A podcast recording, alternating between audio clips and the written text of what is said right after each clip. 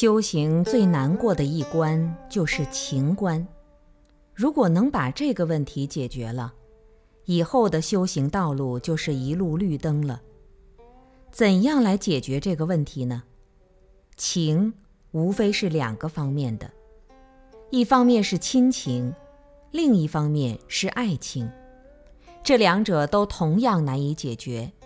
小乘人面对这些情景，躲之唯恐不及，以种种观想使自己对他产生厌恶，让他对自己没有任何影响，这就算是解决问题了。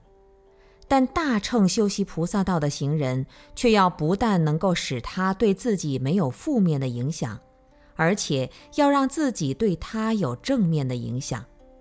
这就给大乘行人一个更为艰巨的任务，并且要行大乘佛法，这个任务还是必须要承担得起来，绝对不能有逃避的想法，更何况是逃避的做法呢？升华是大乘行人解决情字的最好办法，朝着这个方向去走，道路便会越走越广，眼界也会越来越宽广。心胸更是越来越坦荡，一直到把烂铁铸成佛像为止，世界的一切便都难不倒你，生活的一切便都是修行的最佳时刻，情字也就得到圆满的解决了。所谓绝有情，正是此意。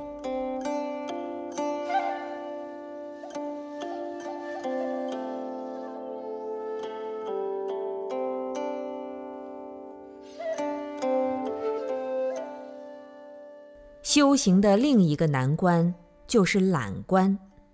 有人说“人之初，性本惰”，是有深刻意义的。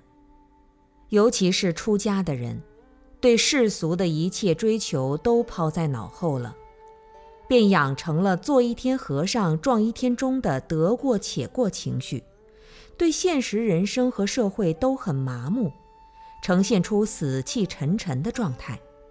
这无疑对修行大乘佛法来说是一个极大的障碍。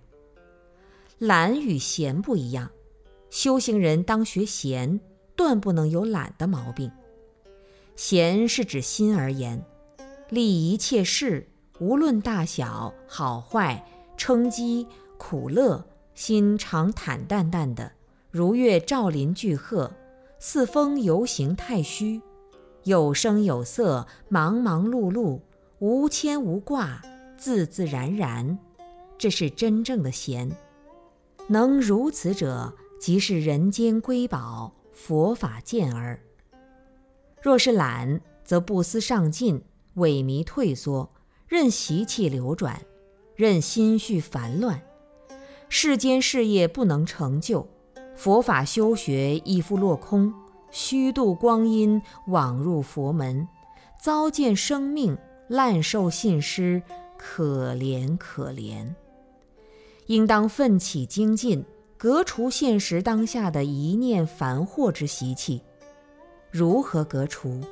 就是要比现在的懒还要更懒一点，连自己想懒得做事的想法也不要使它产生，也懒得去想。